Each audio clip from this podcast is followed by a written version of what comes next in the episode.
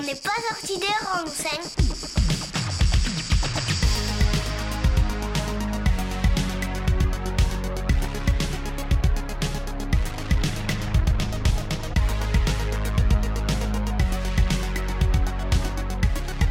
C'est la galère. Salut à tous, ravi de vous retrouver pour un nouvel épisode dont n'est pas sorti des ronds sur Radio Alliance Plus et Rage.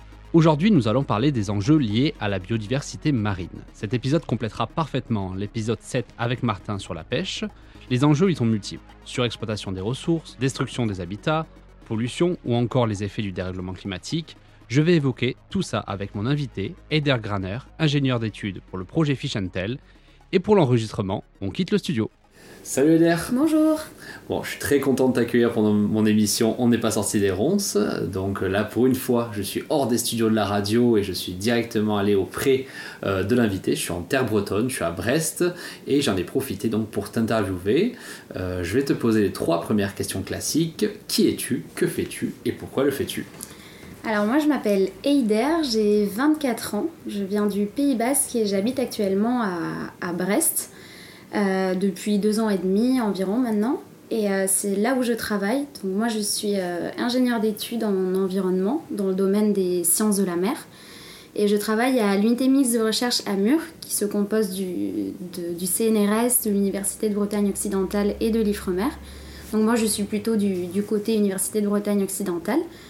Et, euh, et je travaille sur un projet européen qui s'appelle Fichintel et qui se concentre sur la thématique de la gestion de la pêche dans la Manche et qui vise à suivre en fait euh, euh, les déplacements et à étudier le comportement de quatre espèces qui sont euh, d'intérêt commercial pour, pour la pêche. Donc il y a le bar européen, la langouste rouge, le lieu jaune et le thon rouge. Et en fait, pour faire ça, le projet utilise un système de suivi par télémétrie acoustique sous-marine. Et on travaille du coup des deux côtés de la Manche, autant avec les partenaires de la Belgique que les partenaires du Royaume-Uni. Et donc pourquoi est-ce que je fais ça? Euh, ben, C'est dans la continuité de mes études, en fait, tout simplement. Moi, je suis géographe de formation, je me suis formée à Bordeaux. Et j'ai fait ensuite un master en sciences de la mer et du littoral à l'IEM, donc l'Institut universitaire européen de la mer, qui est basé ici à Plouzané, c'est juste à côté de Brest. Et, euh, et moi en fait j'ai su très vite que je voulais travailler dans le domaine de de l'environnement, de, la protection de l'environnement. Et j'ai su un peu plus tard que je voulais vraiment me concentrer sur euh, les sciences de la mer. Et, euh, et pour le coup, j'avais jamais vraiment travaillé sur la thématique de la pêche avant, que ce soit en termes de- d'expérience de, stage ou dans les quelques expériences professionnelles que j'ai eues jusqu'à jusqu'à aujourd'hui. Donc c'est un, sujet qui m'intéressait beaucoup et ça m'intéressait beaucoup de voir cet aspect-là, d'apprendre des nouvelles choses et, et voilà, c'était un, petit challenge quoi. Ok, merci beaucoup. Euh, je suis très content en fait que tu sois dans cette émission parce que je trouve ça très complémentaire à, l'épisode que j'ai euh, que j'ai réalisé avec Martin, l'épisode 7 euh, sur la pêche. Là ici, donc on va essayer de profiter aujourd'hui pour évoquer un peu la pêche, évoquer un peu aussi la pollution marine, mais dans un premier temps, j'ai envie qu'on introduise le sujet de la biodiversité marine. Quand on parle biodiversité marine, on parle de quoi Alors la biodiversité marine, c'est quoi? C'est euh, c'est l'ensemble de la diversité biologique qui est présente dans les océans ou qui dépend très fortement de- des océans. Donc à savoir que les, les océans représentent plus de 72% de la surface de la planète. Et donc ils sont vraiment indispensables à ce que tout fonctionne correctement. Et quand on parle vraiment de biodiversité marine, on parle en fait d'un mix, d'une composition de différentes espèces, de différents habitats. Euh, donc il y a des espèces de, faune marine, comme euh, tout ce qui est, ce sont des poissons, les céphalopodes, les crustacés, les mollusques, et bien sûr aussi les mammifères marins, les oiseaux marins, les reptiles comme les tortues. Et on a aussi tout ce qui est euh, la flore marine, qui est très diversifiée également. Donc on a beaucoup d'algues, les algues rouges, les algues brunes, vertes, euh, beaucoup d'herbiers comme les herbiers de Zoster, les herbiers de Posidonie, qui euh, bon, ici en France se retrouvent plutôt en- dans la zone méditerranéenne. Et on a aussi beaucoup de micro-organismes qui représentent en fait euh, une très très grande partie de cette biodiversité marine qui est souvent invisible à l'œil nu. Et c'est ce sont tout ce qui est microbes, bactéries, etc. et qui sont finalement indispensables au bon fonctionnement de, de tout cet écosystème marin et qui assurent vraiment un équilibre entre euh, bah, les, habitats, les espèces. Et, euh, et après, on a les habitats marins. Les habitats marins, c'est l'ensemble d'habitats littoraux, côtiers, euh, purement marins, qui vont servir pour toutes ces nombreuses espèces de refuges, de nurseries, frayères, de lieux de repos, de lieux de reproduction, de lieux d'alimentation. Il y a beaucoup de types d'habitats différents. On a par exemple les habitats benthiques, qui sont ceux qui se trouvent dans les fonds. Les habitats sableux, rocheux, estuariens, euh, comme euh, par exemple dans les eaux saumâtres, qui sont les eaux euh, où se mélangent les eaux douces, les eaux salées, qui peuvent abriter de nombreuses espèces qui vont se reproduire en fait dans les estuaires. des espèces qui peuvent autant être marines que d'eau douce, comme le, le saumon par exemple, l'exemple le plus parlant. On a des marais, euh, des marais maritimes, des habitats profonds, très profonds. Et euh, il y a même aussi, pour revenir aux espèces, certaines espèces qui servent elles-mêmes euh, d'habitat, comme par exemple les, les herbiers, qui servent de lieu de refuge, de lieu de repos pour, euh, pour de très nombreuses espèces. Bon, tu as, as commencé déjà un peu à répondre à ma, à ma prochaine question. Euh, pourquoi cette, cette biodiversité elle, marine, elle est essentielle? Alors, ben, les, les océans sont. En fait, c'est vraiment les, les principaux réservoirs de biodiversité qu'il y a dans le monde. Et euh, ils sont vraiment essentiels pour, euh, pour assurer le- la santé de la planète, tout simplement, et même du coup le, bien-être de toutes les, tous les êtres vivants qui habitent dans la planète. Et, euh, et l'océan, il fournit la moitié de l'oxygène que l'on respire et permet d'absorber plus de 26% de toutes les émissions de CO2 d'origine anthropique qui sont rejetées dans l'atmosphère chaque année. Donc c'est vraiment un rôle essentiel qui sert vraiment de... C'est un peu les, les, le- les poumons de la planète, quoi. Et, euh, et en plus de tout ça, de ce, de ce rôle qu'ont les océans, ils fournissent également euh, beaucoup de services pour la planète et pour nous tous, tout simplement. C'est ce qu'on appelle les, les services écosystémiques. Donc les services écosystémiques, c'est quoi? Bon, j'essaye de le faire de façon assez, assez simple, mais, mais en fait, les services écosystémiques sont une notion qui est apparue dans les années euh, en 1980, qui s'est fortement développée surtout dans les années 90. Et c'est une notion qui se centre en, fait sur le fait que l'homme, avec un grand H, euh, fait partie intégrante des écosystèmes, que ce soit les écosystèmes marins ou, euh, ou terrestres. Et en fait, ça renvoie à la valeur, qu'elle soit monétaire ou pas, des, euh, des écosystèmes, dans le sens où en fait ces écosystèmes vont fournir des biens et des services qui sont nécessaires euh, au bien-être euh, des populations et au développement en fait de, l'humanité. Et donc euh, dans ces services écosystémiques, il y a plusieurs catégories. Et parmi ceux qui sont fournis par les océans, on a les services de régulation. Donc c'est tout ce qui est régulation du climat par exemple, le- la séquestration et le stockage de carbone, comme on a vu tout à l'heure, mais aussi tout ce qui est euh, prévention des risques côtiers, enfin prévention de, de l'érosion et de la submersion marine, donc l'élévation du, du niveau de la mer. Et, euh, et aussi par exemple la, la, la régulation de la qualité de l'eau à travers euh, l'auto-épuration par certains organismes, certaines espèces. Après, on a quoi On a aussi les services euh, d'approvisionnement, bien sûr. C'est euh, tout, ce qui, tout ce qui va être alimentation. Donc dans ça, on a surtout la pêche, toutes les, toutes les ressources que l'on tire en fait de- des océans pour, euh, pour s'apprivoiser, pour l'approvisionnement, pardon. Et, euh, ça peut être aussi utilisé pour, euh, pour les produits pharmaceutiques, tous les produits pharmaceutiques, toutes les ressources génétiques et même bien sûr les, tout ce qui est matériaux de construction, le sable, tout ça, les granulats marins. Après, on a les, les services de soutien ou les services de, de support. Euh, c'est vraiment les productions primaires et par exemple le, le maintien du, des cycles des nutriments, etc. par, par les océans. Et on a enfin bien sûr toutes ces dimensions des services euh, culturels euh, liés ben, au, au loisir, Le tout l'aspect, euh, le tourisme, c'est ça, le tourisme, tous les, les bénéfices de la plaisance, le bien-être, euh, même euh, tout ce qui est esthétique, euh, spirituel, Ouais. artistique, un peu tous ces côtés-là. C'est ça donne de. C'est ça. Donc voilà, de, de la même façon que les écosystèmes Mm. terrestres, les, les océans fournissent un certain nombre de services et sont vraiment essentiels pour répondre à ta question.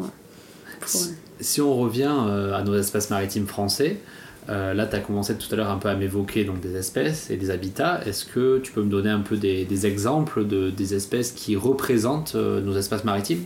Mhm.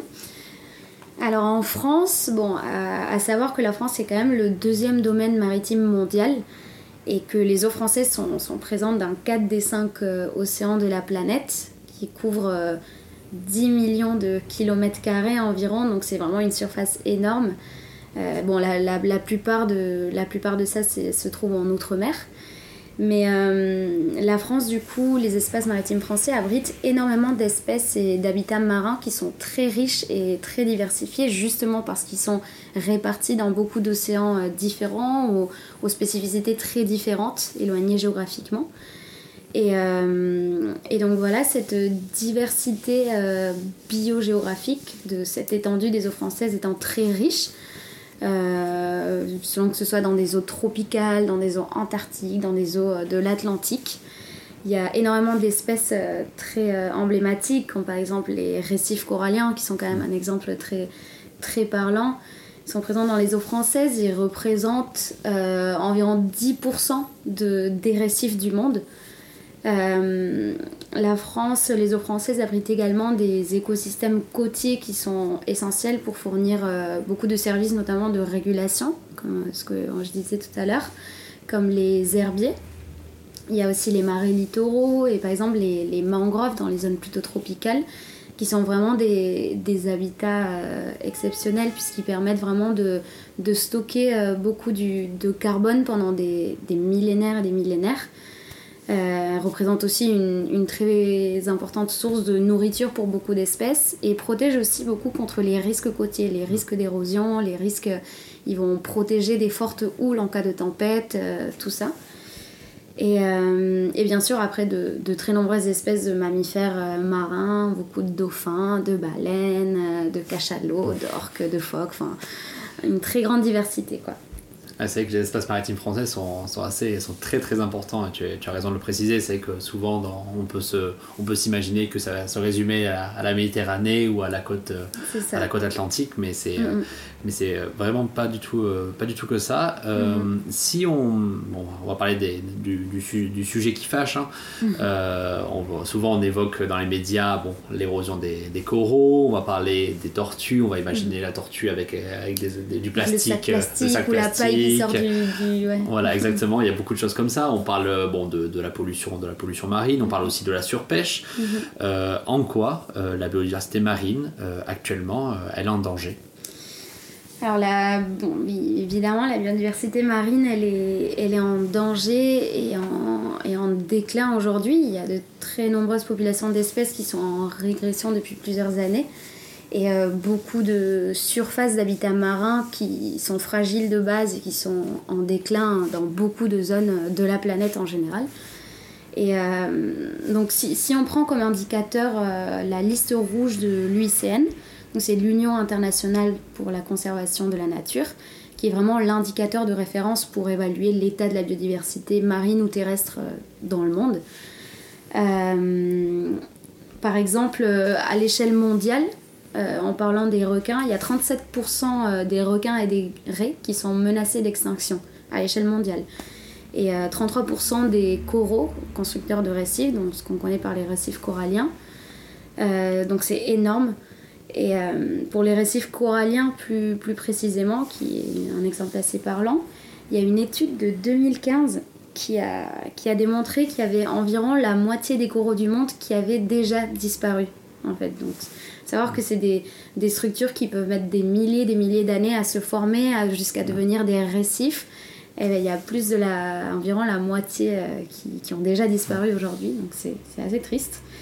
Et, euh, et après, si on se concentre seulement à l'échelle de la France, euh, qui figure justement parmi les pays qui abritent euh, le plus d'espèces menacées dans le monde, terrestres et, marines confondues ici.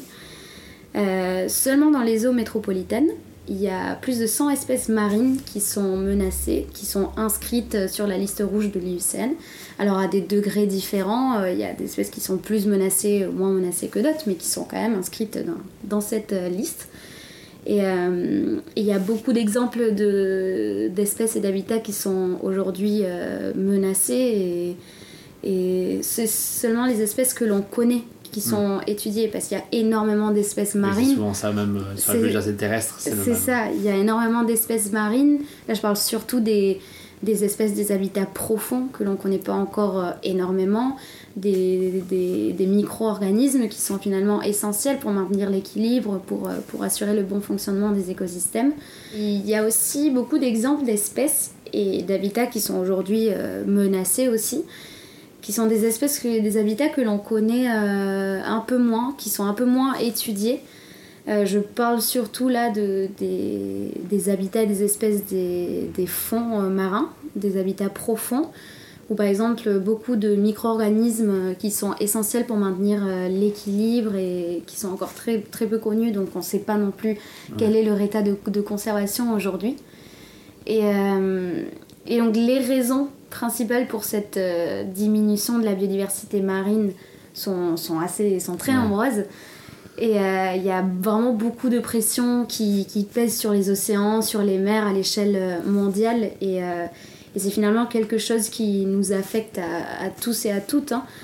Au-delà de la protection même de, de, l'environnement ou de, des- des océans en général, pour revenir à la notion de service écosystémique dont on parlait tout à l'heure, bah, bien évidemment, la qualité des services que l'on va tirer de l'environnement va dépendre de, de la résilience de, de ces écosystèmes, donc la, la capacité à, à retrouver son état initial après un changement ou un, un choc, et de la protection qui est faite de cet environnement. Donc euh, forcément, un écosystème qui est dégradé, qui est en mauvaise santé, il va fournir moins de services euh, écosystémiques. Donc c'est bon, c'est une approche assez Ouais. euh, Oui, anthro- oui, anthropo-centrée, mais ouais. mais, mais c'est c'est le cas quoi. Et, euh, et donc oui, les océans, ils, ils subissent aujourd'hui euh, beaucoup de pression de différentes natures qu'on peut regrouper euh, simplement bah, des- en deux catégories, enfin, des activités qui sont d'origine humaine et tout ce qui est dérèglement climatique, qui est bien sûr en très grande partie lié aussi aux activités humaines. Donc, pas- sait que moi aussi j'ai ouais. tendance à séparer les deux. Je trouve que, bon, on sait très bien que le C'est dérèglement ça. climatique actuel et le, le- le l'élément perturbateur c'est l'homme, mais Ouais. c'est vrai que souvent j'ai tendance à séparer les deux Ouais, pour expliquer les problématiques environnementales euh, c'est ça. euh, voilà, de- Exactement. Ouais. Et donc par rapport au, au tout, à tout ce qui est dérèglement climatique et les impacts que ça peut avoir sur, euh, sur les océans, on va parler par exemple de la hausse des températures. Il y a beaucoup d'espèces euh, de faune et de flore qui vont réagir différemment. hein. Il y en a certaines qui vont s'adapter, d'autres qui vont se fragiliser ou qui vont même euh, disparaître euh, à tout jamais. Et c'est ce qui se passe par exemple pour certains coraux, certains récifs coralliens qui blanchissent et qui finissent par mourir, par, par disparaître à cause de, de la hausse des températures. Techniquement, c'est dû à une enfin une cause.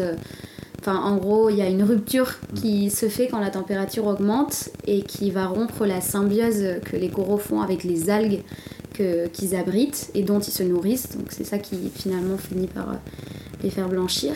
Et euh, ça va aussi... euh, températures va aussi faire changer radicalement les routes de migration de beaucoup d'espèces euh, de poissons, même de mammifères marins, beaucoup d'espèces qui migrent d'habitude. Euh, après, par rapport à tout ce qui est dérèglement climatique, on a ici aussi la- l'acidification des océans. Donc c'est un, c'est un sujet Ouais, euh, évoque souvent. très sérieux qu'on a beaucoup. Ouais, c'est ça. Et euh, donc en fait, euh, plus euh, à cause d'une trop forte absorption, absorption pardon, de, de CO2 atmosphérique par les océans, ça va impacter directement sur tous les organismes calcaires, comme par exemple les mollusques, les crustacés, le phytoplancton, etc. qui va finir par, euh, par perturber leur croissance. Et, euh, Du coup, ça bouscule forcément la chaîne alimentaire. Exactement, ça. De toute façon, l'écosystème, Ouais. c'est- très bien fait. C'est vraiment basé sur un équilibre parfait. Et donc, euh, dès que tu romps un, un petit maillon Un de maillon, cette chaîne, ouais. il y a tout qui, tout qui devient, tout qui se perturbe. Et, euh, et après, on a bah, tout, tout ce qui est euh, les épisodes climatiques extrêmes. Par rapport aux fortes houles, aux tempêtes, etc., qui vont impacter directement euh, les écosystèmes, euh, notamment les écosystèmes côtiers et, littoraux, en accentuant euh, l'érosion, les inondations, la submersion.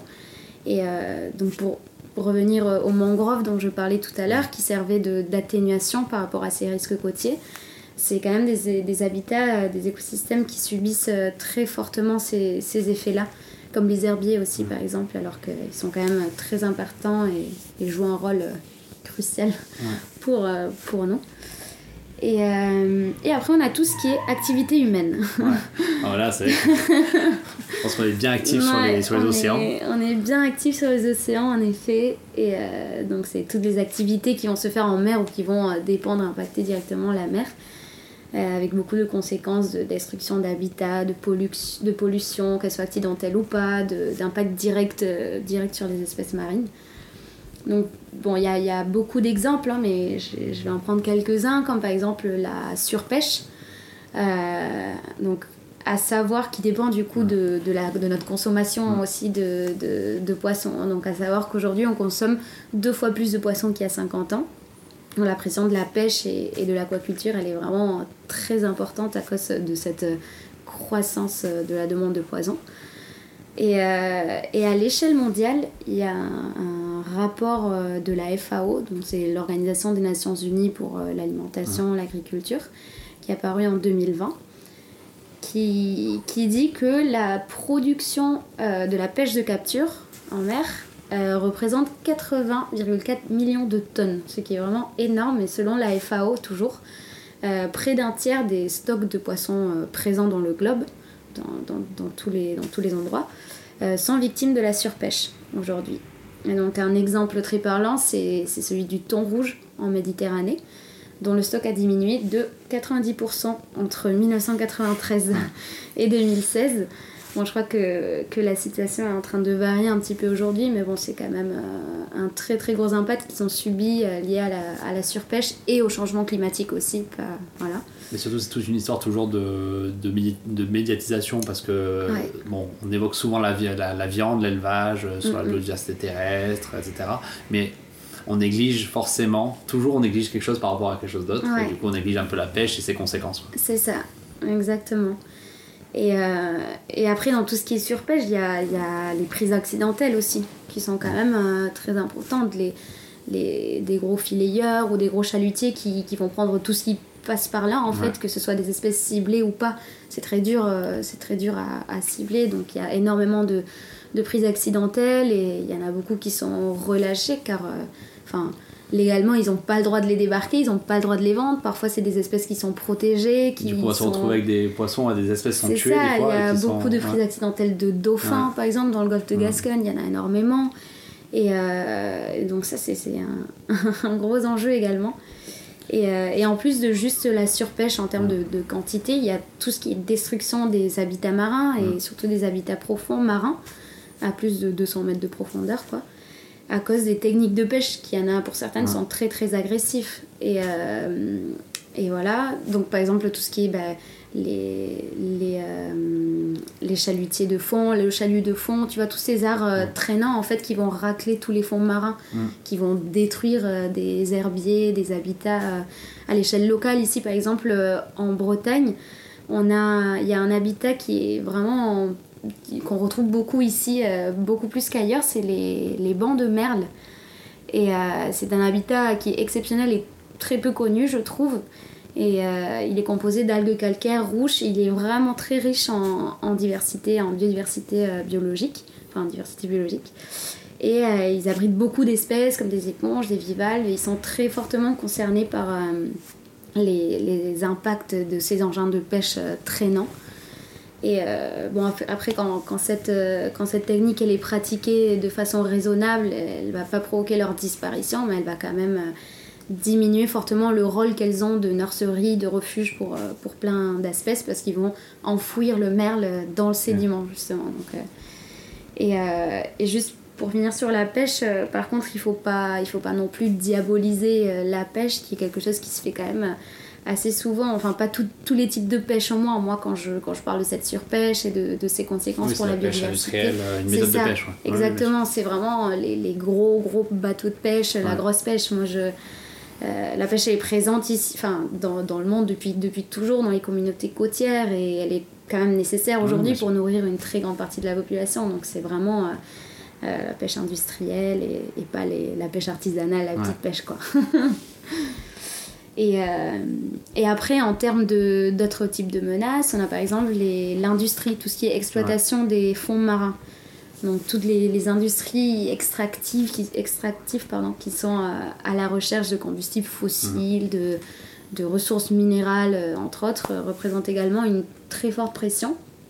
Et euh, en fait, comme les, les réserves de ce type de, de, ce type de, de minéraux, de Ouais, on peut matériaux, les trouver euh, c'est ça, ouais, dans les en fait, espaces maritimes. Exactement. Et en fait, comme les réserves qui sont dans les eaux peu profondes Ouais. sont en train de, de disparaître, quoi, logiquement, euh, c'est de, cette pression elle est de plus en plus Mm. importante dans les espaces plus lointains et dans les eaux très profondes, qui sont justement les zones qui abritent une biodiversité exceptionnelle qu'on ne connaît même pas encore, donc on ne sait même pas ce qu'on est en train de, de détruire. Quoi, donc, Bah, en plus, là, on va aller euh, maintenant, on va installer aussi des éoliennes euh, en mer, donc euh, ça va être. Oui, il y va- a- on- on il y a tout toujours- ça le aussi, problème, tout le côté que mer. Quand on finit avec une ressource, on, on en rajoute une autre c'est ça. pour aller. C'est ça. Et même par rapport à, à toute cette partie industrie, exploitation des fonds marins, il y a, il y a aussi tout ce qui est lié au transport de, de ces hydrocarbures, au transport de, du gaz, au transport de tout ça. Il y a énormément de pollutions accidentelles euh, qui sont liées à ça, des perturbations directement de la faune marine, des mammifères marins. Enfin, il y a tout ça aussi qu'il faut prendre en compte. Et euh, voilà, après, il y a quoi? Il y a bah, tout, ce la qui est... liste déjà était déjà. Ouais. c'est- C'est la liste incroyable. elle est déjà incroyable, mais si, on devait dire la liste Ouais, entière, ce serait. Mais il y a aussi tout ce qui est euh, lié aux activités touristiques. Ouais. Donc euh, bah, les- le tourisme littoral qui est très très présent dans le monde et en France aussi euh, beaucoup. Euh, on parle de tourisme de masse, d'aménagement touristique en bord de mer euh, qui, qui favorise le, le risque côtier. Ouais. Parce que finalement, le risque, il est présent parce que l'homme s'est implanté euh, là. C'est parce qu'il y a ça qu'il y a un risque. Et donc, tout, ça, tout ça en Méditerranée, par exemple, même la plaisance, les bateaux de plaisance, Ouais. tout ça, c'est oui. finalement, ça, ça représente quand même un risque de pêche ou pas. Mais par exemple, en Méditerranée, il y a une très forte problématique, en France ou dans tous les pays en Méditerranée. Il y a une très grande problématique qui est celle des bateaux qui ancrent dans les herbiers de Posidonie.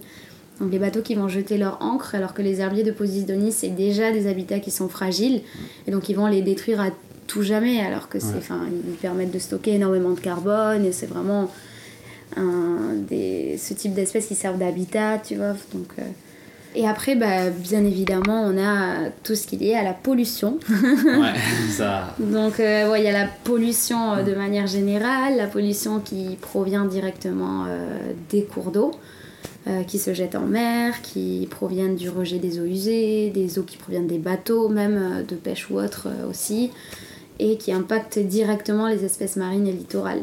Et, euh, et une pollution dont on ne parle pas beaucoup, je trouve, c'est euh, la pollution qui est liée aux engins de pêche perdus en mer. Donc c'est Ouais, quand même... vrai euh, que- ouais, c'est ça. Il y a beaucoup de bah, tout ce qui est les casiers, les, les filets, les hameçons, tout ça souvent en plastique qui Ouais. finissent par être perdus ou alors des fois avec les forts courants, Mm. les fortes houles, des filets qui se perdent et il est trop compliqué pour les pêcheurs d'aller les ramasser. Et, euh, et en fait, en Méditerranée, par exemple, c'est surtout les filets de pêche qui, Mm. qui posent problème.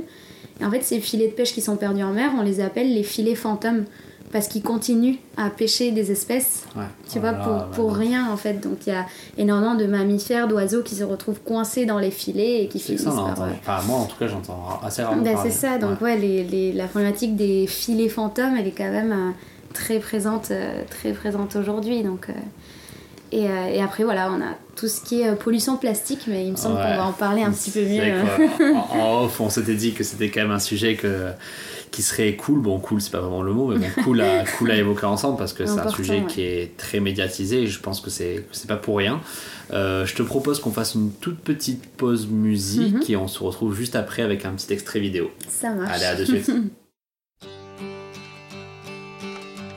Come gather round, people, wherever you roam, and admit that the waters around you have grown, and accept it that soon you'll be drenched to the bone. If your time to you is worth saving, then you better start swimming or you'll sink like a stone. Or the times they are a changing.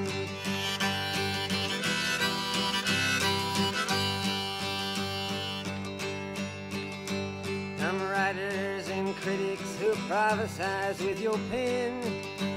And keep your eyes wide, the chance won't come again. And don't speak too soon, for the wheel's still in spin.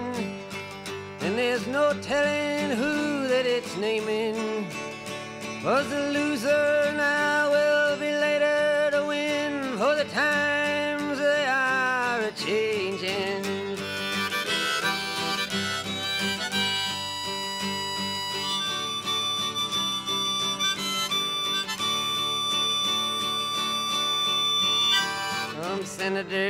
Congressmen, please heed the call. Don't stand in the doorway, don't block up the hall. For he that gets hurt will be he who has stalled.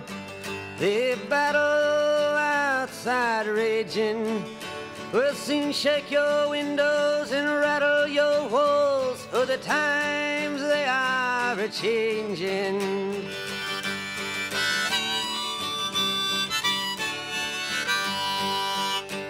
Uh, mothers and fathers throughout the land. And don't criticize what you can't understand. Your sons and your daughters are beyond your command. Your old road is rapidly aging.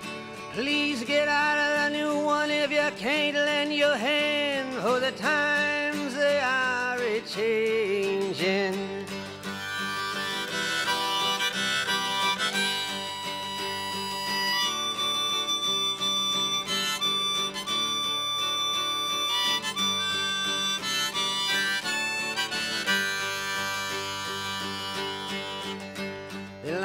It is drawn, the curse it is cast.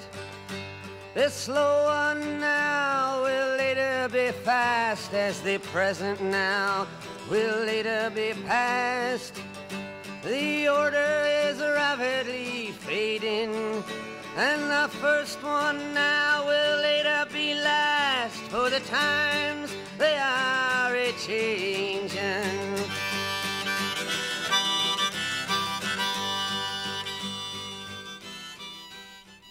Nous revoilà sur Radio Alliance Plus et Rage, euh, donc avec Eider sur le sujet de la biodiversité marine. Donc là, on est hors du studio comme euh, je l'ai dit tout à l'heure. Donc euh, voilà, j'espère qu'en tout cas pour les auditeurs, la, qualité est au rendez-vous. Je vais vous faire écouter un petit extrait vidéo sur le sujet donc, du, du plastique hein, qu'on allait évoquer ensemble juste avant la, la pause musique et on se retrouve juste après. D'après un rapport du WWF, si la mer Méditerranée ne représente qu'un pour cent des eaux mondiales, on y trouve 7% des microplastiques totaux des mers et océans. Un microplastique mesure moins de 5 mm et est invisible à l'œil nu. Ces petites particules, fruits de la désintégration des bouteilles, briquets et autres déchets, irradient les océans et finissent dans nos assiettes. 18% des thons et espadons que nous consommons ont ainsi des microplastiques dans leurs estomacs. Et que dire des coquillages, très prisés des Français Un consommateur moyen pourrait ingérer jusqu'à 11 000 morceaux de microplastiques par an, rien qu'avec des moules ou des huîtres. Difficile pourtant d'en mesurer l'impact, ces particules sont tellement infimes que la recherche sur le sujet est encore très limitée. Voilà donc pour, euh, pour cet extrait euh, vidéo hein, qui, qui montre donc la, la problématique du, du plastique. Est-ce que tu peux me parler un peu de cet enjeu? Oui, bien sûr. bon, comme, on l'entend euh, dans, dans cet extrait de vidéo que tu viens de mettre, euh, la pollution plastique, c'est vraiment un, un gros enjeu euh, aujourd'hui pour les mers et les océans à travers le, le monde. En fait, le plastique, c'est un matériel qu'on utilise encore énormément aujourd'hui. Et, et ce depuis les années 1950 environ, même s'il est apparu quand même plus tôt, c'est vraiment à partir de cette date-là qu'on a commencé à l'utiliser. Et, euh, et en fait, on estime que depuis les années 50 seulement, il y a plus de 8 milliards de tonnes de produits en plastique qui ont été fabriqués dans le monde, et ce en seulement 20 ans, en l'espèce de, de 20 ans. Donc, On a mis légèrement l'accélérateur. voilà, un petit, petit accélérateur. Et, euh, et en fait, c'est- surtout les, les plastiques à usage unique qui ont été beaucoup produits dans les dernières années. Et c'est justement ces plastiques qui sont problématiques parce qu'en soi, en soi, le plastique, c'est un matériel, ça, a été une, découverte assez innovante qui permettait de créer beaucoup d'objets, beaucoup de contenants qui pouvaient être réutilisés. Mais, euh, Mais ces, ces plastiques à usage unique qui sont problématiques, qui se sont développés, comme les, couverts, les gobelets, les cotons-tiges, les, sacs plastiques. hein. Tout ça qu'on va, utiliser quelques minutes ou quelques heures et qui vont être euh, jetés euh, à tout jamais. Et en fait, le problème de ça, c'est qui est présent dans tous les pays du monde, c'est vraiment le traitement du déchet qui vient ensuite, qui dans beaucoup de cas, il n'est pas du tout efficace, pas du tout à la hauteur de, de ce qu'il faudrait que ce soit. Et euh, dans la plupart des cas, ils se retrouvent ensuite bah, dans les océans, dans les mers. Et ils vont devenir très dangereux pour beaucoup d'espèces, beaucoup d'habitats. Ils vont pouvoir les blesser, les intoxiquer, les, les étouffer, euh, Ouais. etc.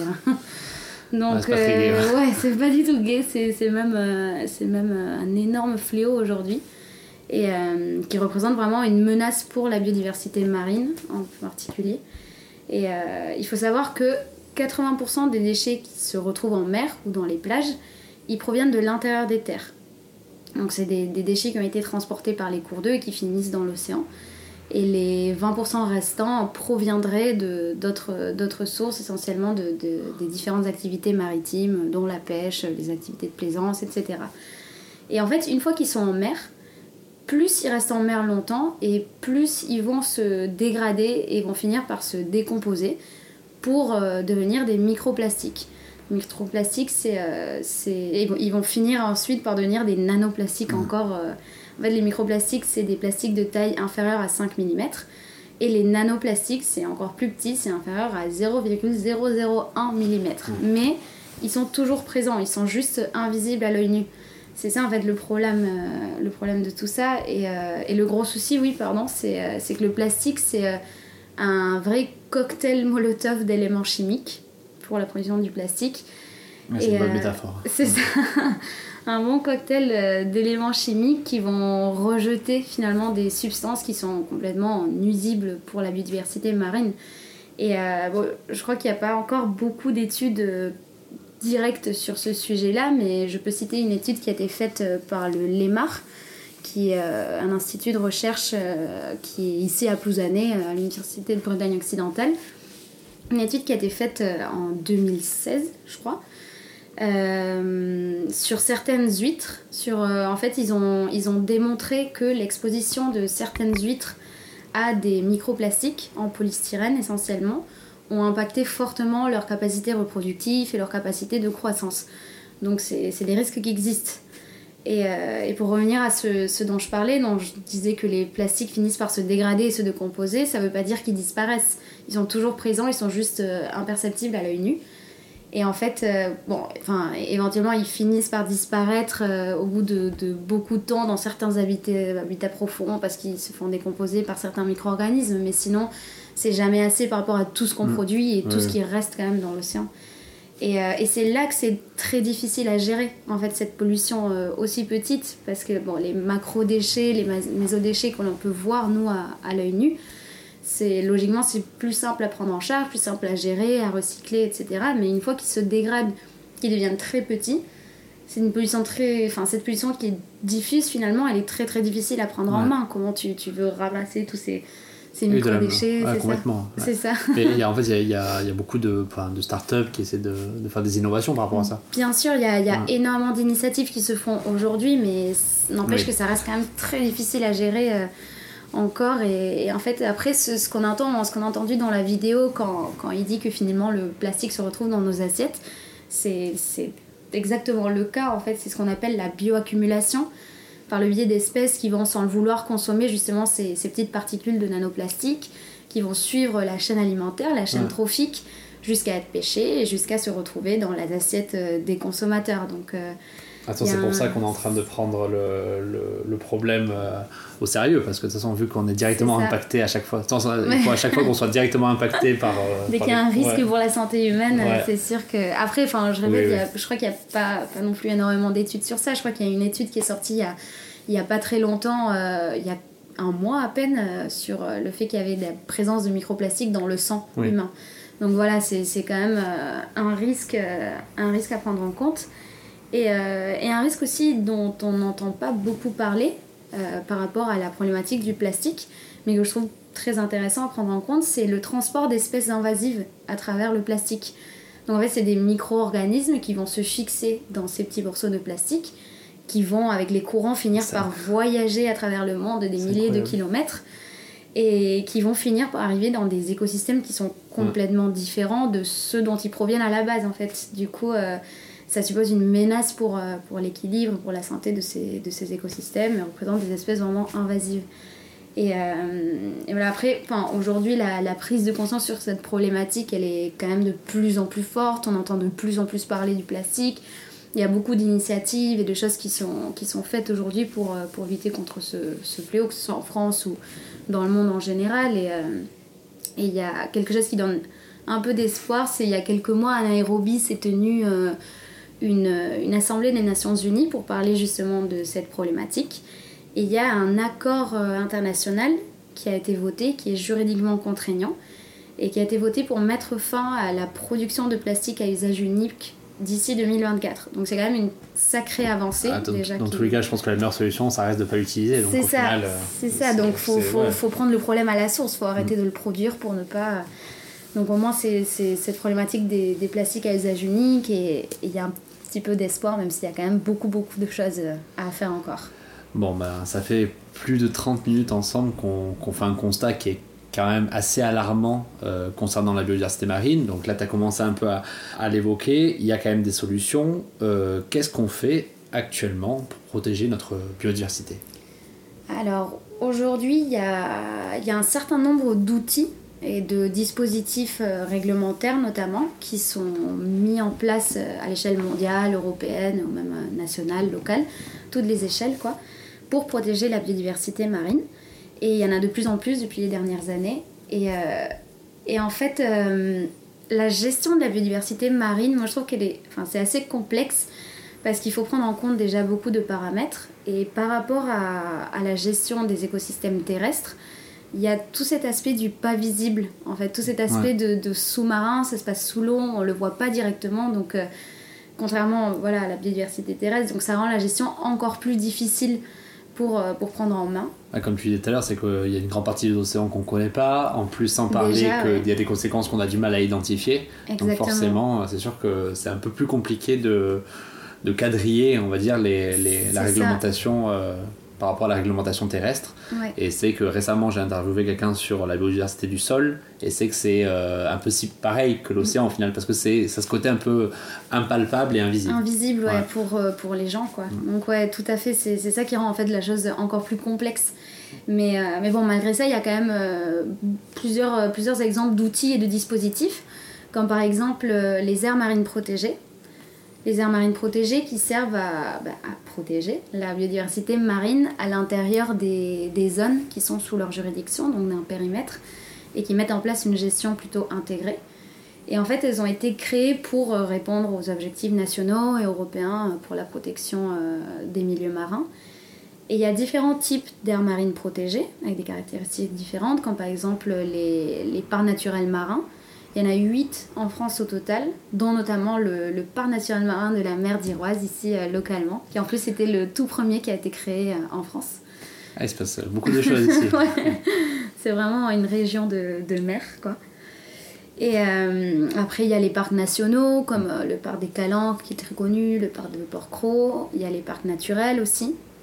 Le parc naturel de, par exemple, celui de la mer de Corail en Nouvelle-Calédonie, qui est vraiment énorme en superficie et euh, qui représente à lui tout seul euh, 3 cinquièmes des aires marines protégées françaises. Donc, euh, et en France, en fait, euh, la, la plupart de ces aires marines protégées sont multi-usages, c'est-à-dire que ce sont des zones où les activités maritimes sont autorisées, le tourisme, la pêche, tout ça, mais qui sont réglementées. Et il y a même certaines zones de ces aires marines protégées qui sont dites de non-prélèvement, là où la pêche est totalement interdite. Mais, mais euh, par exemple, en France, il y a près de 32% de la zone économique exclusive qui est recouverte par des aires marines protégées. Mais par contre, il y a seulement 2% ou même moins de 2% qui représentent des réserves intégrales ou des zones de protection fortes. Ah oui. Et, Ouais. euh, et en fait, c'est ça. C'est-à-dire, c'est des, des zones où toutes les activités, ou en tout cas les activités qui peuvent, qui peuvent, qui peuvent vraiment causer un, un vrai impact à la biodiversité sont interdites. Mm. Les mouillages, la pêche, tout ça, euh, certains, certains engins de pêche notamment. Et, euh, et donc, bien sûr, enfin. euh, l'efficacité de ce dispositif d'air marine protégé, il va dépendre du niveau de protection qui va être appliqué. Donc euh, voilà, s'il n'y a que 2% qui est vraiment en, en- en protection forte, c'est quand même pas beaucoup. Et les chiffres, enfin, à l'échelle européenne ou mondiale, c'est c'est vraiment similaire. Et euh, après, en termes d'autres types de dispositifs, il y a le réseau Natura 2000. Tu as peut-être déjà entendu Oui, parler, sûr. euh, voilà, où il y a autant Bah, au niveau terrestre. euh, je. Mm. pense qu'on entend souvent parler pour la protection de la, de la bios- des mammifères ou des choses comme Ouais, ça. Et, et Exactement. du coup, ça existe aussi euh, en mer. Ouais, exactement. Et en fait, c'est voilà, c'est un outil européen pour la protection de la biodiversité marine et terrestre. Et euh, en fait, c'est un ensemble de sites qui sont à fort intérêt écologique ou qui ont pour objectif en fait d'être gérés de façon durable et de préserver la biodiversité euh, qui, qui se trouve bah, à l'intérieur. Et euh, en Europe, par exemple, le réseau Natura 2000, il représente 6% de la ZEE, de la zone économique exclusive, donc c'est pas non plus énorme. Ah, tu veux- ouais, que- Et en France, c'est près de 11% de la ZEE métropolitaine seulement. Ok. Et, c'est euh, toujours pas énorme. c'est ça. et, euh, et en fait, voilà, à l'intérieur de, de ces sites, euh, la caractéristique, c'est un peu qu'ils prennent en compte les activités humaines et les projets euh, d'origine humaine. Et en fait, c'est autorisé, mais soumis à des conditions et à des études quand même assez, assez approfondies.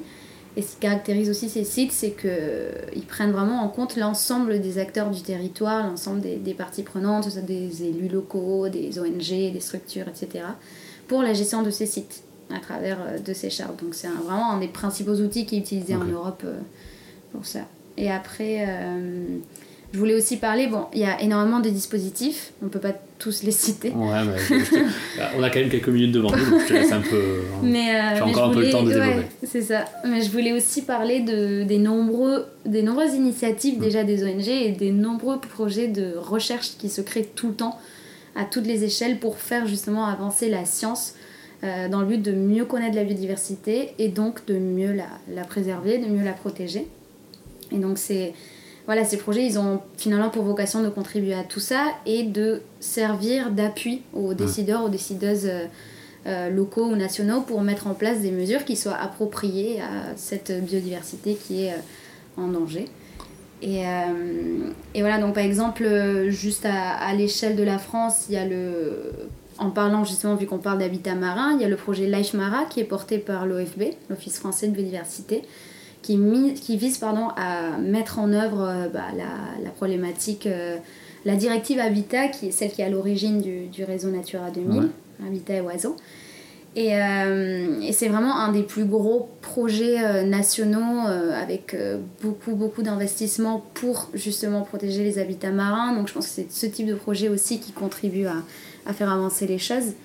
Et, et à des échelles un peu plus, un peu plus restreintes, enfin, quoique il y a le, en Méditerranée par exemple, il y a le, le réseau de, de- un réseau de protection des herbiers de Posidonie, Ouais. dont on parlait tout à l'heure, qui s'appelle le Mediterranean Posidonia Network qui s'est créé il y a deux ans et dans lequel j'ai d'ailleurs eu la chance de, travailler bah, il y a deux ans justement quand j'étais en stage euh, à l'Office français de biodiversité sur le projet Live Mara dont je viens de parler. Et en fait c'est une super initiative moi je trouve parce que c'est un réseau d'acteurs européens de plein de natures différentes, que ce soit des ONG, des autorités, des scientifiques, euh, des agents de, de port, euh, ou etc. Et en fait, euh, il, il vise à protéger les herbiers de Posidonie en Méditerranée, qui sont menacés, comme on a dit, par l'ancrage et tout ça, en rassemblant beaucoup d'acteurs et en sensibilisant le public, et surtout en essayant d'harmoniser les réglementations à, à l'échelle méditerranéenne Ouais. entre les différents pays. C'est beaucoup Ça, c'est une grande difficulté. C'est ça, souvent, c'est ça, en fait. La diplomatie. et c'est surtout à, l'échelle de la Mm. Méditerranée, Mm. qui est quand même un, un bassin, pour ainsi dire, tu vois, du, Ah bah, rempli de beaucoup de pays Beaucoup de différents. exactement.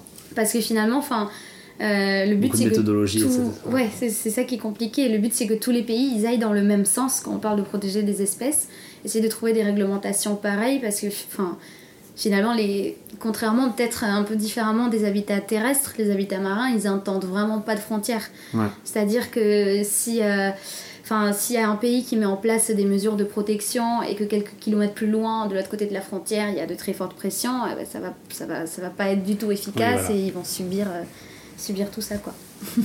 Et euh, j'ai envie quand même qu'on évoque euh, là, donc, depuis tout à l'heure, on, quand même, on- déjà, je te remercie parce que je sais que c'est assez compliqué quand même de, de vulgariser cet, en- cet enjeu-là. Là, tu m'as parlé en fait de tous les acteurs qui s'impliquent Mhm. euh, euh, au quotidien donc euh, pour essayer d'arranger les choses. Euh, mais J'aimerais cette fois un peu avoir ton avis. Pour toi, quelles doivent être les actions prioritaires en matière de protection de la biodiversité? C'est un, un peu dur de répondre à cette question. Oui, je me doute, je me doute. Mais euh, pff, bah, pour moi, en fait, les, les actions prioritaires, c'est ça. C'est par exemple ce que je viens de dire, harmoniser vraiment les réglementations euh, à des échelles plus grandes que la nationale. euh, tu vois, que l'on prenne en compte vraiment l'ensemble des paramètres pour assurer une gestion beaucoup plus efficace. Et même par rapport aux aires marines protégées, commencer à vraiment établir des, des zones de protection fortes dans, dans les parties au moins les plus sensibles qui méritent vraiment cette protection. Et c'est souvent compliqué en fait de- d'interdire des activités comme la pêche ou autre dans, dans certaines zones parce que quelque chose qui revient souvent euh, c'est finalement que oui la, la mer est à tous Ouais. et, et c'est Ouais, vrai mais, mais je pense qu'il faut vraiment essayer de travailler pour protéger la biodiversité tout en intégrant le côté social qui Ouais. à mon avis il est vraiment essentiel pour que les choses fonctionnent et ne, enfin, arrêter de discerner protection de l'environnement et protection des aspects sociaux qui sont tout aussi importants et qui finalement, enfin, ça, ça revient à la même chose. Et Quoi. je pense que ça permettra peut-être de faire beaucoup plus accepter certaines, euh, certains leviers d'action euh, Exactement. qu'on qu'on peut, qu'on peut réaliser. Mhm. Euh, il nous reste 2-3 minutes euh, pour clôturer un peu le sujet du jour et du coup j'aimerais quand même qu'on revienne vite fait sur ton métier. Mhm. Euh, tu me disais donc tu travaillais donc à l'UMR Amur au sein Mhm. du programme Interreg, si je prononce bien, peut-être, hein, je ne suis, pas- je suis pas très bon, sur un projet donc, qui s'appelle donc Fish and Tell. Euh, Est-ce que tu peux m'en parler? Euh, oui, donc en fait, euh, c'est le, le projet Fiche Intel sur lequel je travaille qui est financé par Interreg, donc par l'Europe qui finance ce type de projet enfin, européen avec plusieurs pays. Et donc le projet Fiche Intel, c'est 12 partenaires de- du Royaume-Uni, de France et de Belgique. Et euh, au sein de ce projet, on cherche à identifier les habitats qui sont utilisés par certaines espèces euh, d'intérêt commercial pour la pêche. Donc, comme je disais tout à l'heure, il y a le bar, la langouste rouge, le lieu jaune euh, et le thon rouge dans la région de la Manche, donc des deux côtés de la Manche.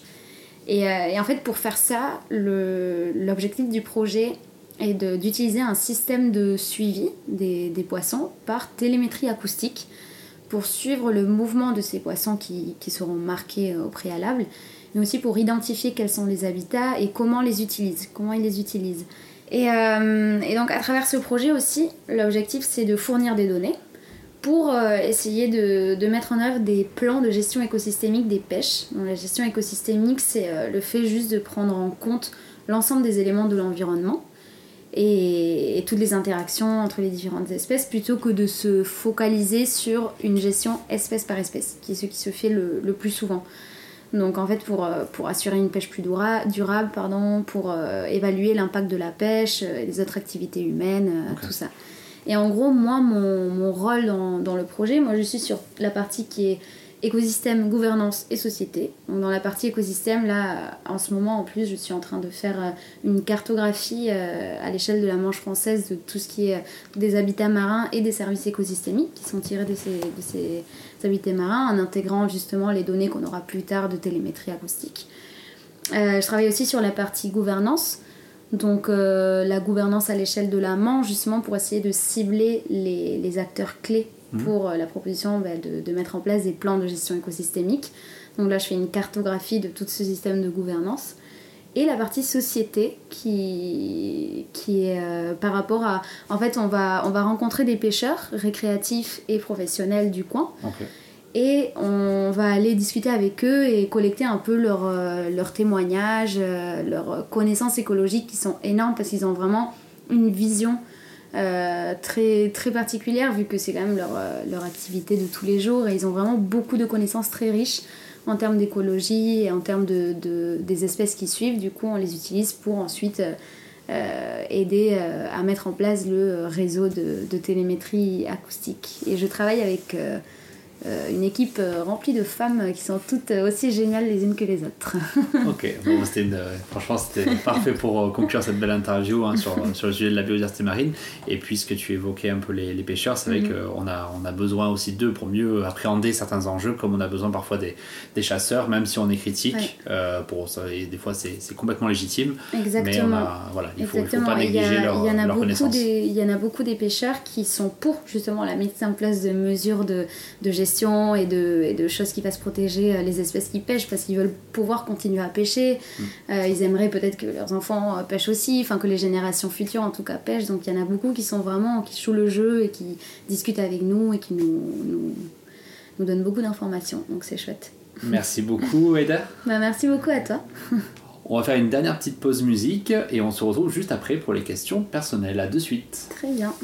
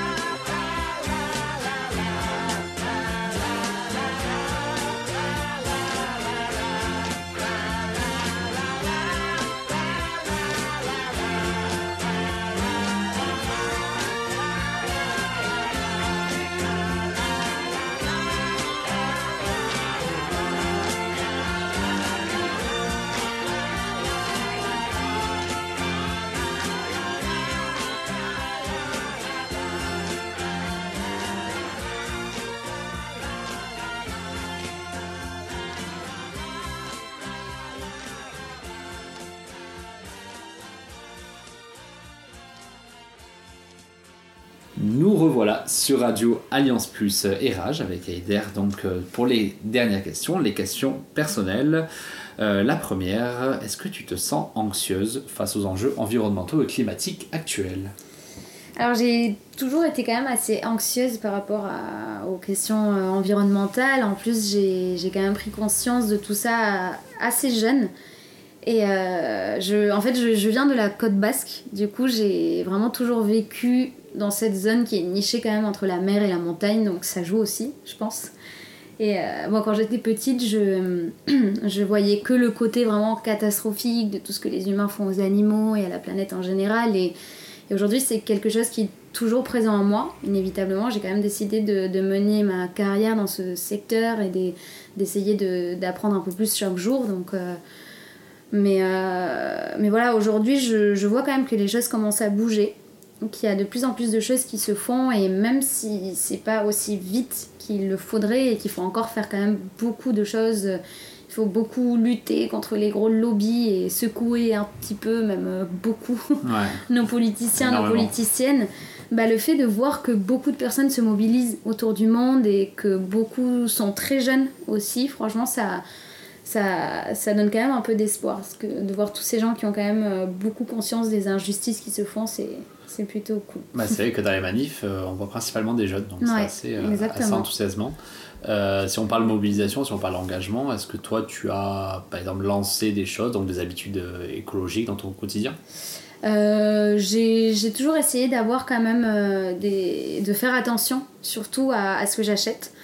Et je me renseigne le plus possible sur d'où ça vient, comment ça a été produit et tout ça. Et j'ai arrêté de consommer pas mal de produits de certaines marques en tout cas quand je me suis rendu compte de, de la catastrophe environnementale que, que, que ça représentait en fait euh, tout- toutes ces marques et, euh, et le plastique aussi, c'est vraiment une des, une des règles d'or, ne jamais acheter un produit qui est emballé dans du plastique qu'on va pas pouvoir utiliser plus tard. Ou alors vraiment, quand j'en achète, c'est euh, bah, par exemple dans les trucs anti-gaspi, des trucs Ouais. comme ça qui sont déjà dans du plastique, mais bon, qui vont être jetés. Mais, mais sinon, c'est vraiment la, la règle d'or parce que, en fait, moi j'estime qu'on a toujours le choix. Enfin, en tout cas, nous, on a le choix. Je sais que c'est pas le cas pour tout le monde, mais nous, on a vraiment le choix et la chance de pouvoir choisir les produits qu'on consomme. Et euh, donc, je trouve que c'est vraiment, on doit le faire de manière responsable. C'est un peu une obligation quand on a cette chance. Et, euh, et pareil pour la viande. Enfin, je, je peux pas dire que je suis végétarienne parce que je consomme de la viande et du poisson euh, de temps en temps, même si c'est vraiment pas très souvent. Mais quand je le fais, j'essaye au maximum d'acheter de la viande produite localement, euh, essayer de, de faire en sorte que ça soit produit dans des bonnes conditions. Et euh, pareil pour le poisson, je vais chez le poissonnier, chez la poissonnière, et je Ouais, c'est- demande, je discute. Ah, bah voilà, oui, C'est que toi, Voilà. forcément, je pense que ça doit, Voilà. ton, ton boulot doit un peu influencer tes, tes choix en matière de C'est poisson. ça. Euh, Est-ce que tu as une œuvre à conseiller? Donc ça peut être sur l'environnement ou en général ou. Alors, j'ai eu du mal à trouver euh, Ouais. quelque chose en fait parce que j'ai choisi une qui n'a pour le coup rien à voir avec l'environnement ou la biodiversité marine. Tu as le droit. Tu as le droit. Mais c'est un livre que, que j'aime beaucoup qui s'appelle Sorcière de Mona Chollet, La puissance invaincue des femmes. Et en fait, c'est c'est un livre qui parle de sorcières, enfin, qui parle pas, pas de sorcières à proprement parler, mais plutôt des sorcières modernes, des, des femmes d'aujourd'hui qui sont persécutées, jugées constamment, mises à mal, un peu euh, pour faire référence aux sorcières.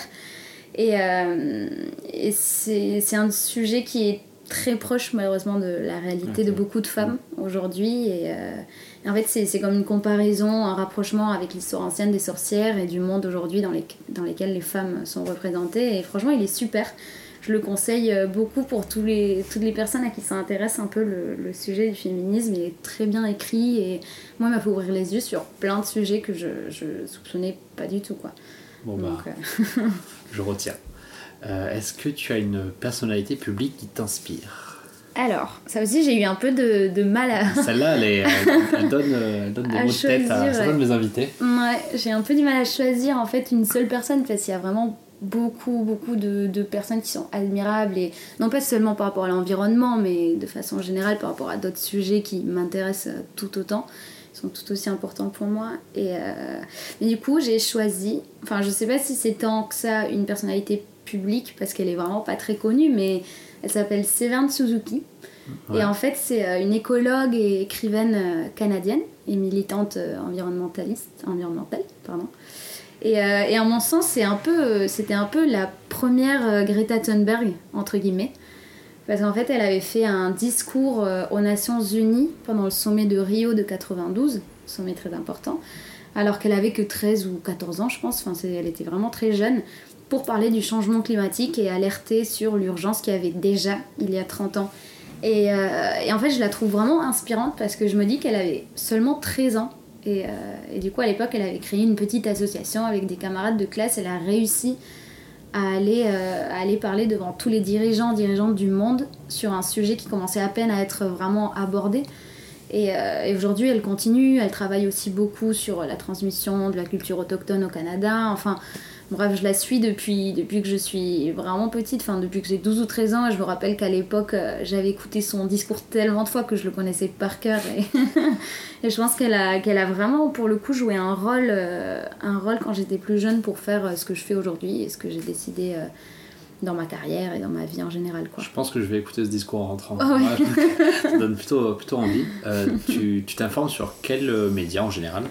Euh, J'essaye de diversifier au maximum euh, les médias que je regarde et pour avoir un peu, enfin, plusieurs angles différents et, et j'essaye quand même de suivre euh, euh, surtout des médias indépendants. Mm. Donc, je sais pas, le, le vent se lève, Mediapart, Simone, Ouais. Reporter, un peu tout ça. Et Arte aussi. Ok. Et enfin, donc dernière question. Donc toi, ça va, ça pourrait concerner, euh, ça pourrait concerner deux pays. Hein, ça pourrait concerner l'Espagne et la France. Ma dernière question. J'ai eu la même problématique avec un invité italien. Euh, si tu devais donner un conseil donc sur un sujet environnemental à bon à notre président ou bien donc au gouvernement espagnol, ou en tout cas je te laisse, euh, je te laisse choisir ou les deux. Lequel ce serait? Hum, alors, moi je pense que tout d'abord, je lui dirais de. Je lui les dirais, pardon, de commencer à tenir euh, ses promesses électorales sur l'environnement, que ce soit marin ou terrestre, hein, de, façon générale. Et, euh, et d'arrêter un peu de plaire au lobby des multinationales, de la pêche industrielle euh, au détriment de la biodiversité, tout simplement.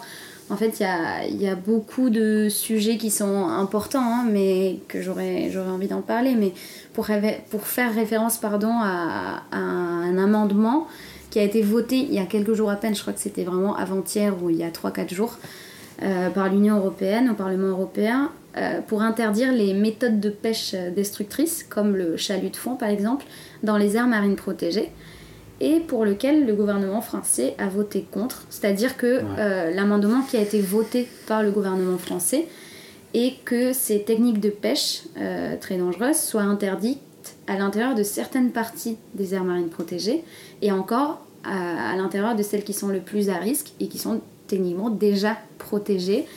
Et, euh, et en fait, ça empêche de prendre en compte l'ensemble des aires marines protégées européennes qui méritent vraiment de, plus de protection. Donc je dirais tout simplement bah, de- d'arrêter de, de faire semblant qu'aux yeux du monde, la France, ou même ça s'applique aussi pour l'Espagne, Ah oui, hein, ouais. mais de faire semblant que c'est un pays engagé pour l'environnement, mais de plutôt bah, mettre en place des vraies mesures, et des mesures concrètes, Ouais. euh, des actions, et d'écouter les scientifiques et d'écouter euh, la population qui, qui demande ça. quoi. Surtout que c'est très intéressant puisque, puisque notre président parlait de planification écologique et, et en parallèle, il s'est passé cette, euh, cette petite anecdote qui, qui va pas faire du bien du tout à, à nos aires maritimes. Euh, merci beaucoup, Bah, Eder. merci beaucoup à C'était beaucoup trop cool. Euh, J'espère que tu as passé un super moment. Ouais, franchement, c'était c'était vraiment chouette. Bon, bah, à très bientôt. Merci, à bientôt. Voilà pour ce très bel entretien avec Aider, c'était top. Nous, on se retrouve très vite pour un nouvel épisode d'OPSR sur Radio Alliance Plus et Rage. On n'est pas sorti des ronces, mais on peut toujours essayer. Allez, bye